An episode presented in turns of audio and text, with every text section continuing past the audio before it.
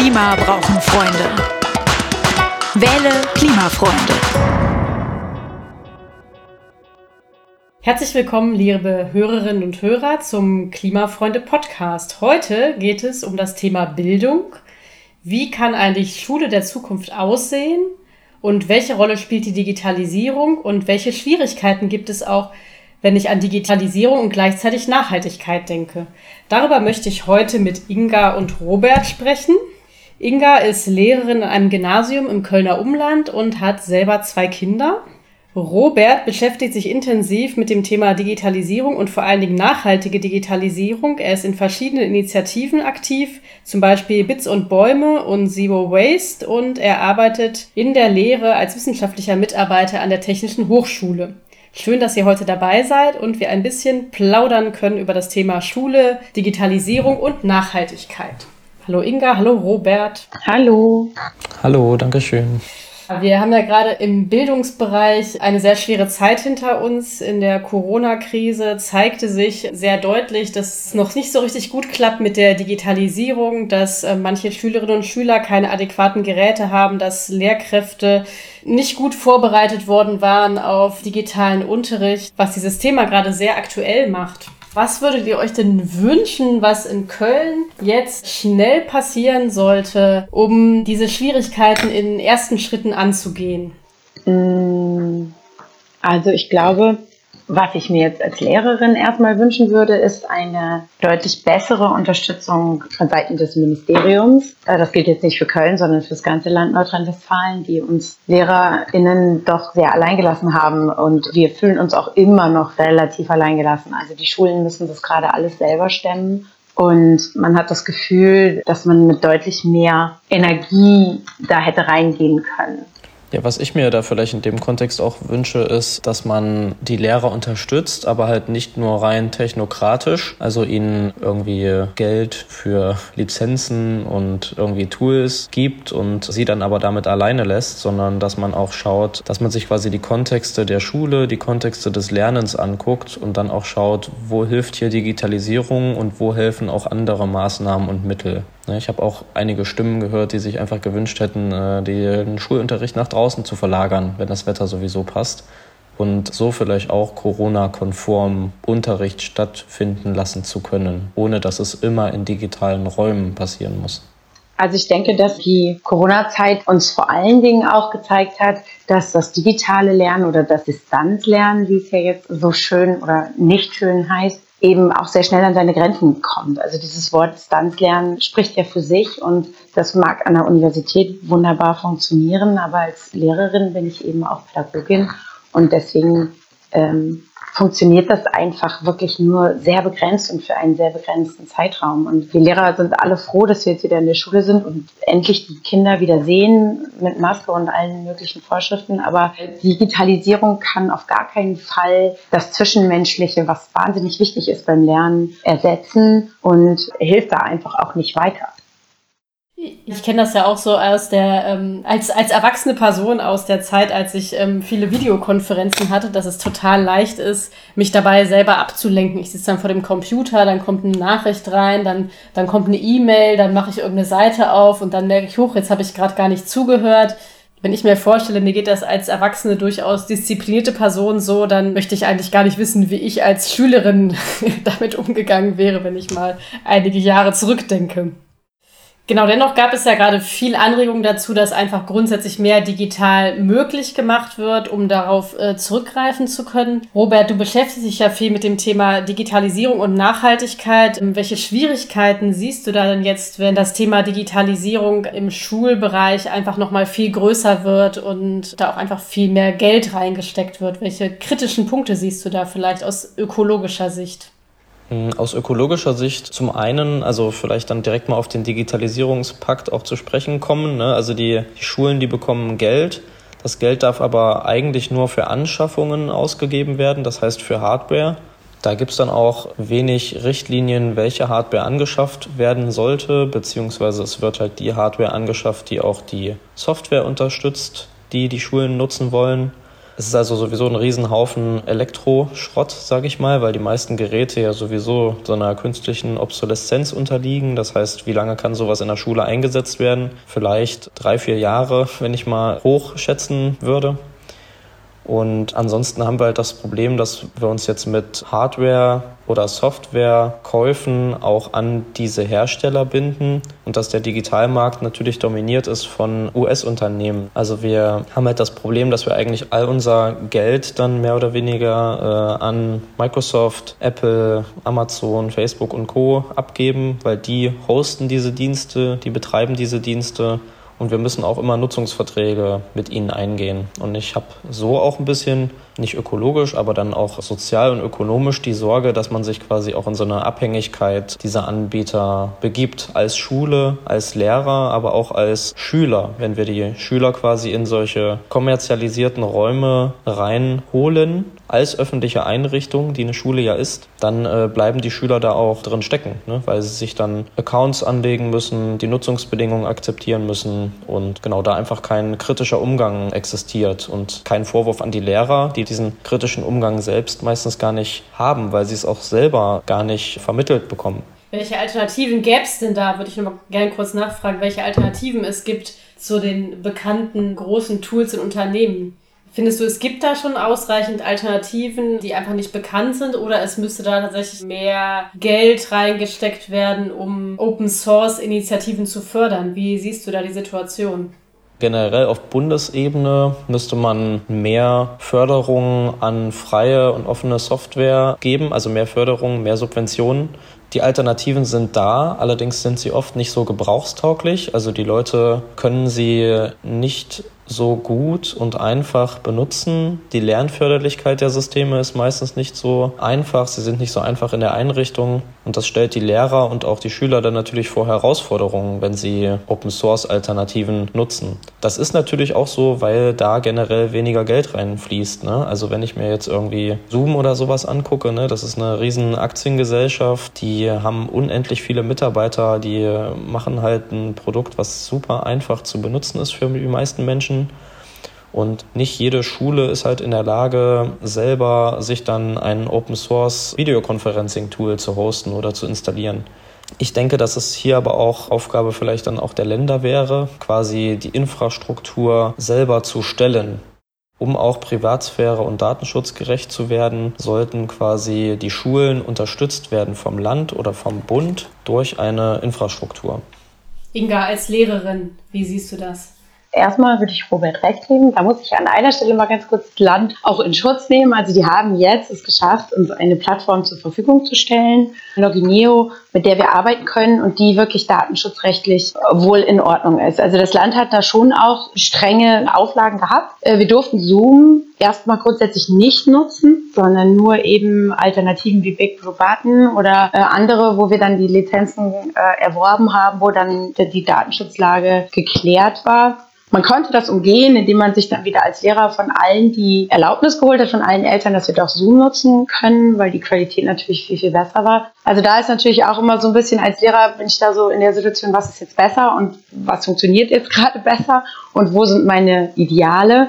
Gleichzeitig finde ich den Punkt, den Robert gesagt hat, ganz wichtig, dieser kritische Umgang mit den Medien, die wir haben. Und ich glaube, der fehlt an allen Ecken und Enden noch. Also der fehlt, finde ich, auf oberster Ebene im Ministerium, bei den Parteien, bei den Politikern ganz oft. Der fehlt dann eben aber auch bei den Lehrern und Lehrerinnen und dadurch dann eben auch bei den Schüler und Schülerinnen. Also es liegt sicherlich daran, dass wir und unsere Generation von Lehrern da irgendwie so reingestolpert ist und, und es gab immer mehr gab immer mehr und erstmal war das da und dann kam die Kritik und dann hatten wir uns aber schon an die Nutzung gewöhnt und ja, ich denke, so Schulungen, was müssen Kinder über die verschiedenen Plattformen, über die verschiedenen Angebote eigentlich wissen? Wie können sie kritisch damit umgehen? Was ist wichtiger? Welche Rechte werden an welcher Stelle durchbrochen oder, oder ähm, aufgegeben? Und so weiter. Das ist ganz wichtig und ich finde, das wäre eigentlich ein Ansatz zu sagen, dass das Schulfach Informatik eigentlich ein verpflichtendes Schulfach wird, ab der fünften Klasse spätestens aber an der Stelle eben nicht Informatik erstmal in dem Sinne, ich, ich lerne, wie der Computer funktioniert, sondern ich lerne den Umgang mit all den Angeboten, die es gibt.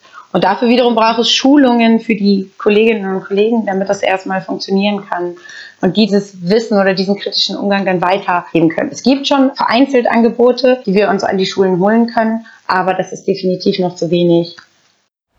Ja, zusätzlich zum Fach Informatik, wo man quasi lernt, äh, wie man selber diese Systeme gestaltet, ist halt das andere eigentlich Medienkompetenz so, ne? Also das ist, glaube ich, so der, der Fachbegriff, den man da vielleicht auch nennen kann. Und das geht dann natürlich über die digitale Lehre und die Lehrer hinaus auch bei den Schülern und hin zu den Eltern, so auch ins Private rein. Ne? Also manche Schüler in der Grundschule sind halt auch einfach, die sind ja eigentlich noch gar nicht geschäftsfähig, ne? schließen aber Nutzungsverträge mit irgendwelchen chinesischen Konzernen ab und äh, stellen da jeden Tag irgendwie fünf Videos von sich auf TikTok. So, das ist eigentlich total unrechtens und total irre, äh, dass äh, wir unsere Kinder da eigentlich so quasi einfach loslassen. Ne? Ich habe manchmal das Gefühl, dass manche Eltern das so wie das Kind so auf den Spielplatz schicken und es da alleine spielen lassen. So schicken wir es quasi einfach so ins Internet und lassen es da alleine spielen, ohne eigentlich so richtig drauf aufzupassen.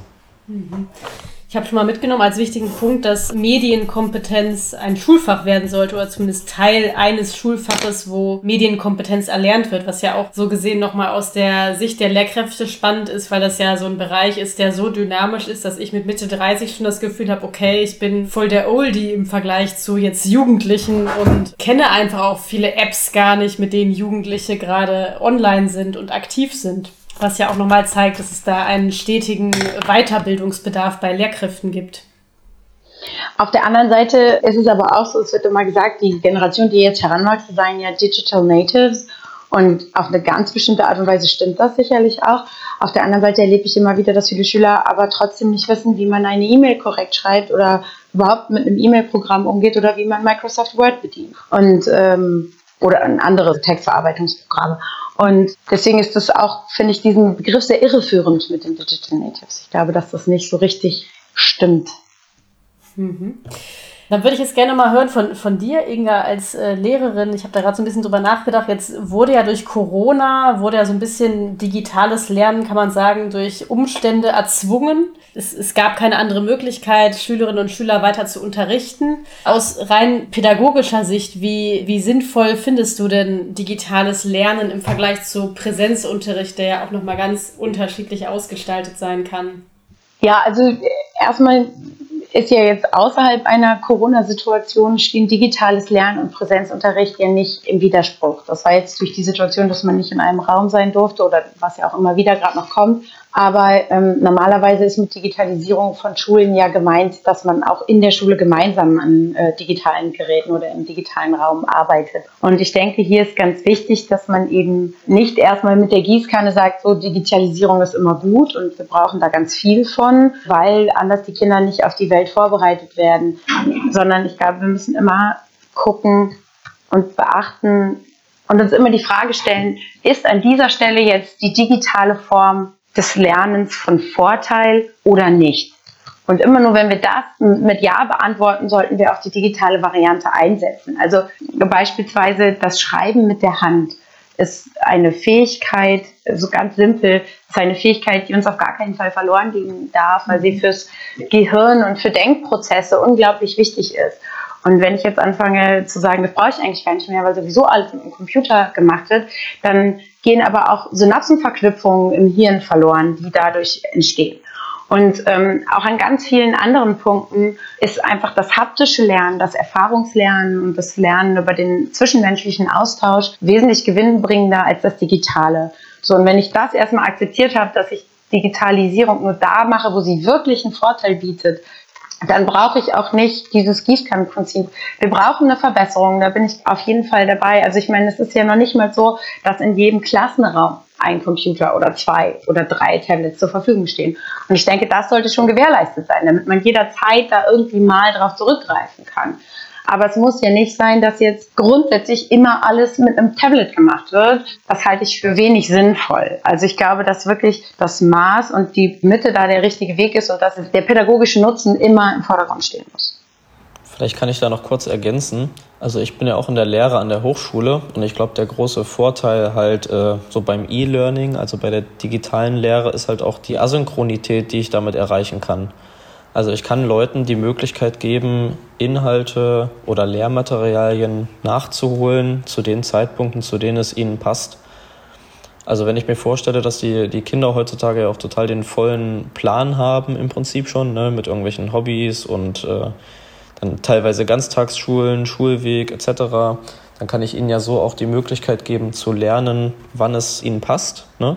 So viel, wie es gerade angemessen ist. Und ähm, darin sehe ich auch ein großes Potenzial.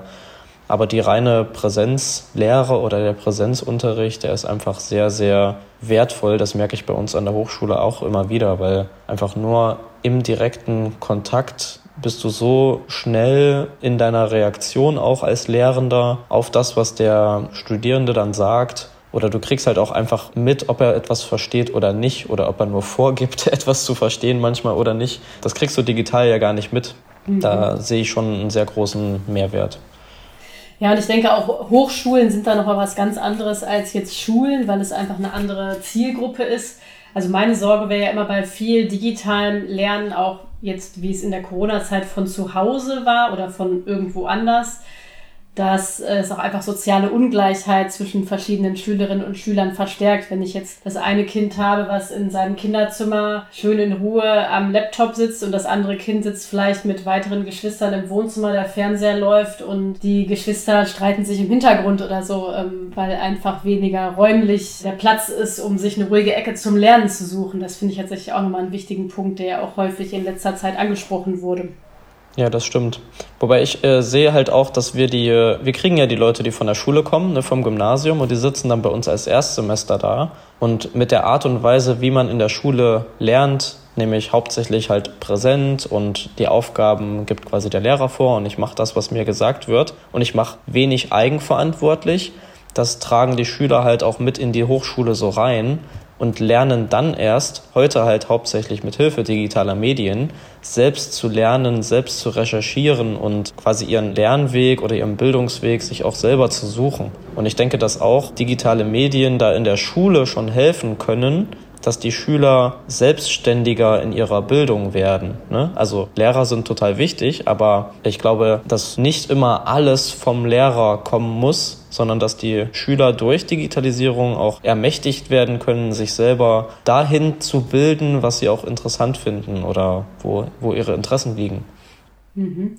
Würde ich gerne direkt einhaken, weil wir sind jetzt hier im Gespräch bei den Klimafreunden und das Thema Schule hatte ja in den letzten, jetzt zuletzt im letzten halben Jahr war es nicht mehr so präsent, aber war das Thema Schule ja auch häufig durch das Thema Schule schwänzen präsent, nämlich durch die Friday for Future Bewegung wo ja auch viele Schülerinnen und Schüler gesagt haben, ich bin dann zwar nicht im Unterricht, aber innerhalb dieser Bewegung und durch mein Engagement lerne ich so wahnsinnig viele andere Kompetenzen, die total wichtig sind, die ich so in der Schule nicht lernen würde. Und da würde ich gerne auch noch mal von Inga als Lehrerin hören, was könnten denn die Schulen konkret jetzt in der Klimakrise leisten und äh, machen? Bislang haben es ja die Schülerinnen und Schüler so außerhalb der Schule in die Hand genommen. Ja, du hast es ganz schön gesagt. Es gibt ein Zitat aus einer ZDF-Dokumentation über eine äh, Friday-Aktivistin, Clara Meyer heißt sie, die sagt in dieser Reportage, die meisten, die bei uns Fridays aktiv sind, äh, sagen, sie haben äh, bei uns wesentlich mehr gelernt in den wenigen Monaten, als äh, sie in der ganzen Schullaufbahn gelernt haben bisher. Und ich glaube, dass das richtig ist und ich glaube, dass das zwei Gründe hat. Nämlich den ersten Grund ist, die mussten es komplett selber machen. Die hatten ein Ziel oder haben ein Ziel, was sie erreichen wollen, was sie aus sich, aus einer intrinsischen Motivation heraus erreichen wollen und müssen sich darin komplett selbst organisieren. Und zum anderen hat das, was sie da machen, was mit dem echten Leben zu tun. Und das hat die Schule nicht. Und Schule ist irgendwie oft so ein Schonraum und wir kennen das alle, dass wir das Gefühl haben, all das, was wir in der Schule gelernt haben, haben wir sowieso wieder vergessen und hat eh keinen Wert oder nur ganz geringen Wert. Jeder kann irgendwie vielleicht so einfach nennen, was für ihn wichtig war. Und die Fridays haben sicherlich wesentlich mehr gelernt, das gebe ich auch gerne zu. Und ich glaube, dass das auch der Punkt ist, wo wir als Schule ansetzen müssen. Einerseits, um unsere Schüler auf die Zukunft, die sie erwartet, vorzubereiten und andererseits auch, um auf die Klimakrise zu reagieren, ist, dass wir eine Schule gestalten müssen, die sich den echten Herausforderungen der Zukunft stellt. Also letztendlich machen wir mit wenigen Veränderungen und ganz wenigen irgendwie Fortschritten haben, machen wir immer noch die gleiche Schule, die wir vor 200 Jahren gemacht haben. Wir haben einen Klassenraum mit im schlimmsten Fall 33 Kindern und dann sagen wir denen, welche Aufgaben sie zu lösen haben und dann fragen wir hinterher in der Klassenarbeit ab, wie sie jetzt gelöst haben. Und zwei Monate später haben die Kinder wieder vergessen, was sie da gelernt haben. Das trainiert das Gehirn ohne Frage, aber mehr auch nicht. Und ich glaube, dass die Schule sich viel mehr an der Realität orientieren muss, dass Schule viel mehr in die Welt hinausgehen muss und ins Leben hinausgehen muss und da ansetzen muss und fragen, okay, es gibt die und die und die Probleme auf diesem Planeten oder es gibt die Sachen, die euch interessieren, es gibt die und die Gegebenheiten und da fragen wir jetzt, wie können wir damit umgehen. Also wir haben sehr starre Lehrpläne, die sich an irgendwelchen abstrakten Kompetenzen orientieren, aber nicht an Zukunftsfähigkeit. Und jetzt nochmal ganz konkret, was kann Schule machen für die Klimakrise? Also ich glaube, der allererste Schritt ist, dass die Schule die Klimakrise überhaupt erstmal ernst nehmen muss. Und da kann ich aus meiner eigenen Erfahrung sagen, dass die meisten Schulen das noch nicht getan haben und dass sie auch die meisten Kollegen das noch nicht getan haben, sondern so wie Lehrer sind auch nur Menschen und ich glaube, die meisten wissen entweder zu wenig oder kapseln ab oder ignorieren diese Realität äh, der Klimakrise. Und wir müssen ganz neu darüber nachdenken, was bedeutet das für unsere Schüler und wie stellen wir uns dem dann und dann mit den Schülern darüber nachdenken, okay, wie können wir als Schule denn jetzt darauf reagieren? Was muss sich denn jetzt an dieser Schule verändern, damit wir damit umgehen können? Ja, das finde ich auf jeden Fall auch total nachvollziehbar, alles, was Inga gesagt hat. Ähm, wenn ich kurz darf, würde ich noch was nachschieben, so aus meiner eigenen persönlichen Erfahrung. Zu dem ersten Punkt, ich hatte auch immer den Eindruck, dass Schule manchmal sehr rückwärtsgewandt ist. Ne? Also es geht immer darum, Sachen zu lernen, die quasi schon feststehen. Ne? Also irgendwie, wie funktioniert die Biologie, ne? ganz viel Geschichtsunterricht und so. Also man lernt total viel Faktenwissen und rückwärtsgewandtes, aber man lernt halt nicht so viel, was kann ich denn damit anfangen anfangen? Also wie kann ich damit Veränderungen anstoßen? Wie kann ich damit eine andere Zukunft gestalten? Das kommt dann in der Hochschule ein bisschen mehr, aber in der normalen Schule halt eher nicht so. Was ich auch noch sagen wollte, also man ist ja als Kind so viel Zeit in der Schule, dass man im Prinzip einen Großteil seiner Sozialisierung auch über die Schule bekommt, darüber, wie dort eine Schule gestaltet ist, wie die Lehrer mit einem umgehen, wie die anderen Schüler mit einem umgehen, wie man dort lernt, quasi in dem sozialen Umfeld sich zurechtzufinden. Und deswegen halte ich das für einen total wichtigen Raum, die Kinder auch darauf vorzubereiten, ein nachhaltiges Leben zu führen. Das fängt dann halt auch schon da an, wie man die Toiletten da gestaltet. Ne? Also wenn es da überall Einweg- und Wegwerfsachen gibt oder wenn es in der Mensa irgendwie jeden Tag äh, Fleisch zur Auswahl gibt oder sowas, dann sind das halt auch alles Dinge, die sie quasi direkt wenig nachhaltig sozialisieren. Und außerdem äh, ist auch noch so ein Punkt, äh, dieses Ich bin der Schüler, das ist der Lehrer. Ne? Das ist halt auch so ein antiquiertes Rollenverhältnis. Lehrer sind für viele Schüler immer noch so die Vorgesetzten quasi. Und äh, eigentlich sollte es ja anders sein. Ne? Also Schule sollte demokratischer gestaltet sein. Schüler sollten mitbestimmen können, was gemacht wird.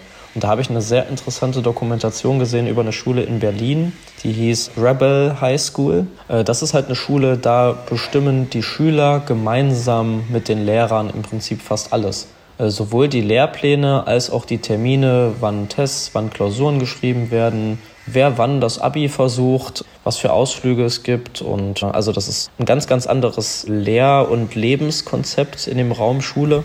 Und da gibt es auch das, was Inga nämlich meinte, die äh, diese Selbstständigkeit fördern. Ne? Also die Fridays haben das jetzt gelernt, weil sie alles selbst machen mussten, weil sie ins kalte Wasser geschmissen wurden. Und das haben die da an der Schule, glaube ich, auch gemacht. Da gab es irgendwie so ein Projekt, wo die mit einem geringen Geldbetrag quasi für, ich weiß nicht mehr, ob es ein paar Wochen oder ein paar Monate waren, selber quasi auf Reisen gehen mussten und sich dann selbst organisieren mussten. Wie kommen sie irgendwie von A nach B? Und äh, das hat jeder Schüler so für sich gemacht und hat dann quasi wie so ein verkürztes äh, freiwilliges Urlaubsjahr quasi und hat dann den anderen auch davon berichtet. Und dieses ins kalte Wasser werfen, selbstständig werden, das passiert durch Aufgaben von Lehrern vorgegeben bekommen, glaube ich, eher weniger. Deswegen würde ich mir generell wünschen, dass die Schüler nachhaltig und demokratischer sozialisiert werden in dem Raum Schule, in dem sie 70 Prozent ihrer Lebenszeit in den ersten 18 Jahren, äh, äh, nee, in den ersten bis zur Einschulung abgezogen äh, verbringen. Ne? Das fängt da allerdings auch in der Kita schon an. Ich merke das ja jetzt selber bei meinem Sohn. Ne? Also der lernt halt jetzt auch schon. Ne? Es gibt halt Einweghandtücher dort und dann schmeiße ich das halt immer weg. So, ne? Das sind Kleinigkeiten, aber ähm, ja.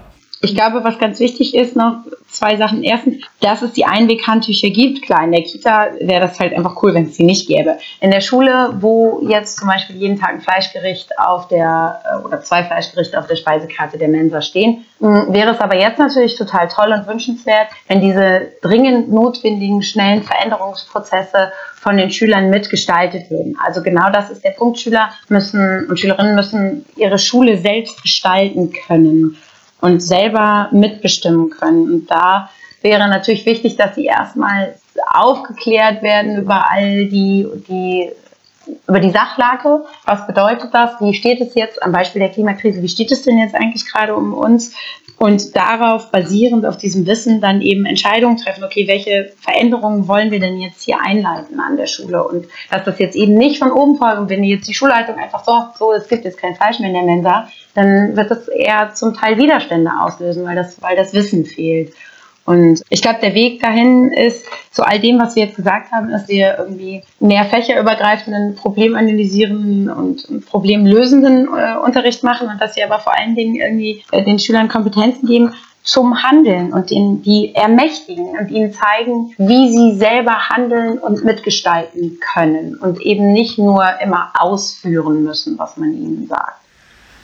Ja, das ist halt auch ein organisationaler und kultureller Wandel. Also meiner Meinung nach müsste es an Schulen auch dann nicht nur Lehrer als Angestellte geben, sondern es müsste im Prinzip so ne, auch Organisationssoziologen mit nachhaltigem Fokus geben, die halt sich überhaupt die geeigneten Formate ausdenken, dass die Schüler partizipieren können, die sich äh, Gedanken um diese ganzen demokratischen Prozesse in der Schule machen. Und äh, dafür muss Geld da sein. Dafür muss mehr Geld da sein als für Hardware.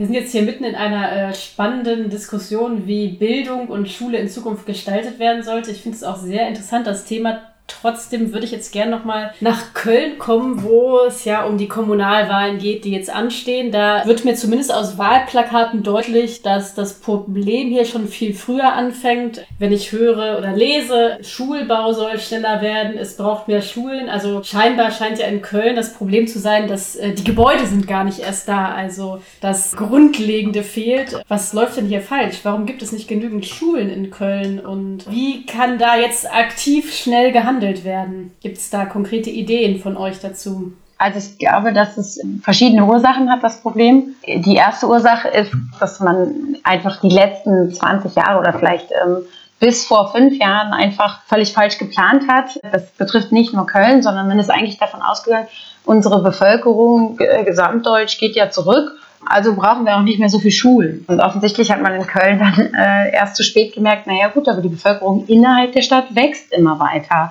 auch wenn sie in der Gesamtdeutsch vielleicht zurückgeht. Und äh, deswegen trifft das hier überhaupt nicht zu, sondern wir brauchen viel, viel mehr Schulen. Also ich glaube, das wurde jahrelang erstmal verschlafen. Und, und es wurde einfach nicht sich angeschaut, das ist ja beim Lehrermangel dann teilweise das Gleiche, es wurde einfach nicht sich angeschaut, okay, wie viele Kinder sind denn jetzt gerade geboren in diesem Jahr, also wie viele Schulen brauchen wir in sechs Jahren, wie viele weiterführende Schulen brauchen wir in zehn Jahren.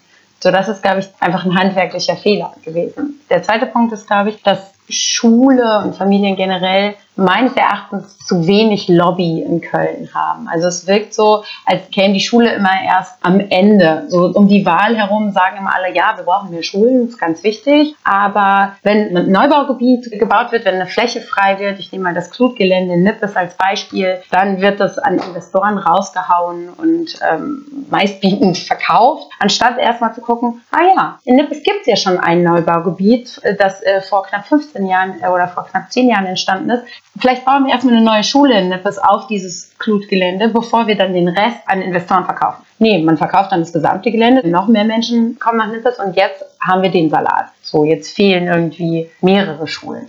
Also da fehlt einfach die Lobby. Das ist für den Rat scheinbar nicht von so großem Interesse.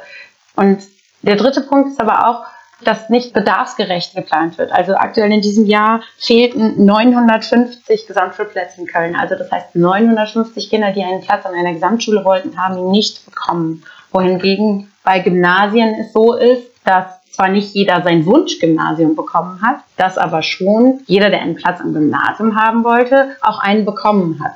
So, dann wäre ja die Konsequenz, okay, ich baue Gesamtschulen, Gesamtschulen, Gesamtschulen. Stattdessen wird aber in Rohendorf jetzt doch wieder ein Gymnasium gebaut. Und liegt der Verdacht nahe, dass das eben doch noch ideologische Gründe hat, weil dieser Grabenkampf zwischen Gesamtschule und Gymnasium und äh, wir wollen aber lieber Gymnasien, weil sie prestigeträchtiger sind, zum Beispiel. Also das ist so der, der dritte Punkt aus meiner Sicht.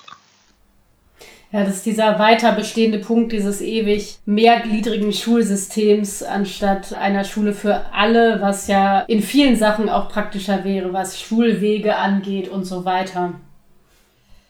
Ähm, nun gab es ja in Köln tatsächlich ein Beispiel, wo ein Gelände an einen Investor veräußert wurde und es gab dann äh, aktive Proteste von Bürgerinnen und Bürgern und letztendlich wird jetzt äh, auf dem Helios-Gelände in Ehrenfeld eine Schule gebaut, nämlich die Helios-Schule.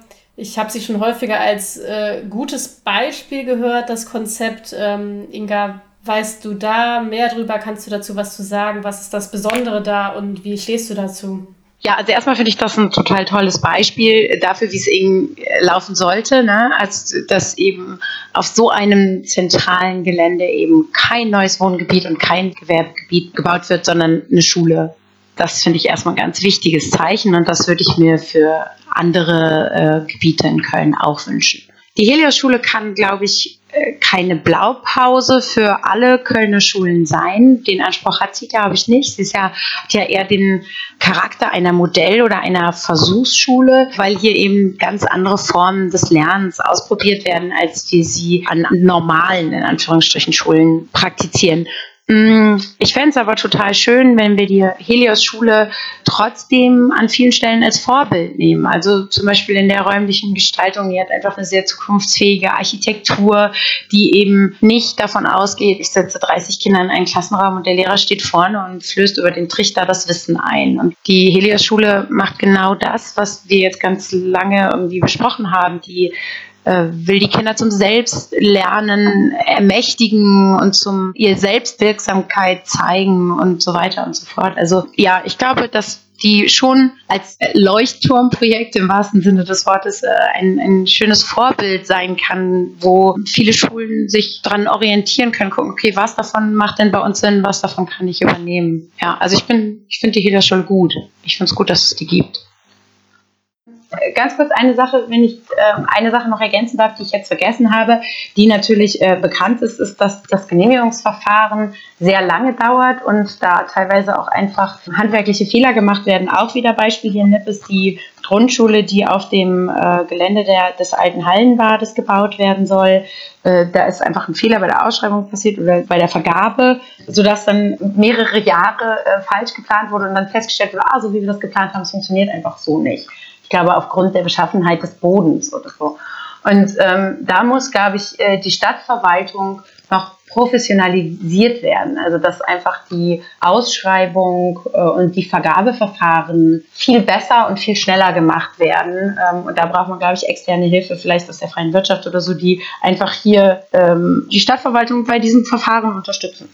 Nun äh, steht ja die Wahl bald an und Inga steht auf Platz 4 der Reserveliste, Robert steht auf Platz 9 der Reserveliste für den Rat. Also vermutlich nicht sofort ähm, kommt ihr beide in den Rat, aber da ja Mandate auch weitergegeben werden, habt ihr beide gute Chancen, irgendwann in der nächsten Legislaturperiode in den Rat zu kommen. Zusätzlich kandidiert ihr ja auch für die Bezirksvertretungen.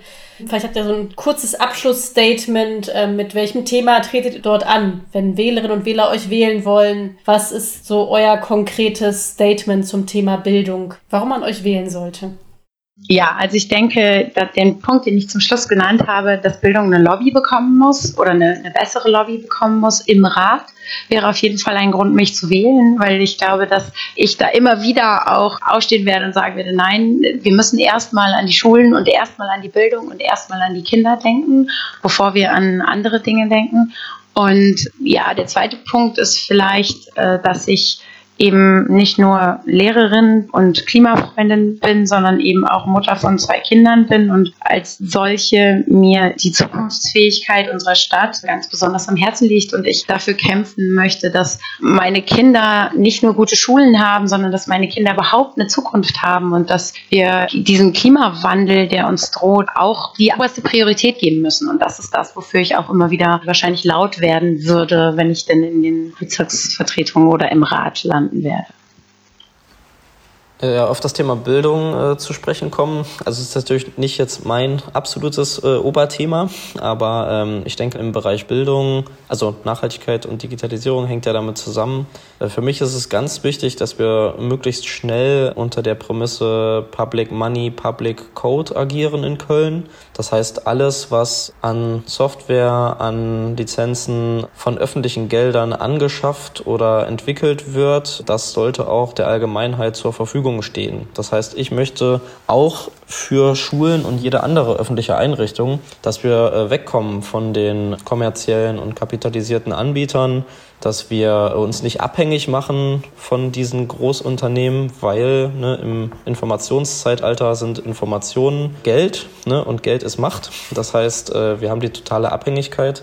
Und zum anderen auch, dass die Schulen natürlich erstmal die Basics in Nachhaltigkeit umsetzen. Ne? Also Ökostrom beziehen, weg von Einwegprodukten hin zu einer nachhaltigen Ernährung. Das sind alles, glaube ich, sehr offensichtliche Themen, die an jede Schule herangetragen werden äh, sollte. Und wie wir eben schon begriffen haben, ja auch, funktioniert das hauptsächlich durch Wandel, durch organisationalen Wandel. Und ich bin auch stark dafür, dass wir mehr Geld für Menschen in die Hand nehmen und nicht so viel Geld für Anschaffungen im materiellen Sinne. Also wir brauchen mehr Menschen, die uns helfen, diesen Wandel zu begleiten. Und ansonsten würde ich äh, gerne noch auch äh, abseits vom Thema Bildung äh, sagen, dass ich mich natürlich auch für das Thema Zero Waste einsetzen würde. Das heißt, ähm, dass die Stadtverwaltung ganz klar sagt, hey, wir wollen eine Zero Waste City werden. Das heißt, wir wollen unsere Müllproduktion reduzieren. Wir wollen die Ziele der Zero Waste Cities Europe akzeptieren und dass wir quasi das natürlich auch in Schulen, aber auch in jede andere öffentliche Einrichtung ähm, hineintragen. Das sind so zwei zentrale Punkte für mich, die ich glaube ich so zum Start in einem Mandat oder in einem Gremium äh, einbringen wollen würde. Super, vielen Dank. Vielen Dank für das Gespräch. Ich habe das Gefühl, wir hätten noch viel länger sprechen können, aber haben durchaus äh, viele interessante Aspekte angesprochen. Liebe Hörer und Hörer, ich hoffe, ihr habt einen besseren Eindruck jetzt über unsere Arbeit, darüber, wofür Klimafreunde stehen, wofür Inga und Robert stehen. Hört auch gern unsere weiteren Podcast-Folgen und folgt uns auf unseren Social-Media-Kanälen. Schön, dass ihr dabei wart. Danke auch nochmal an Inga und Robert. Gerne, danke dir. Ja, danke dir, Svenja. Und Klima brauchen Freunde.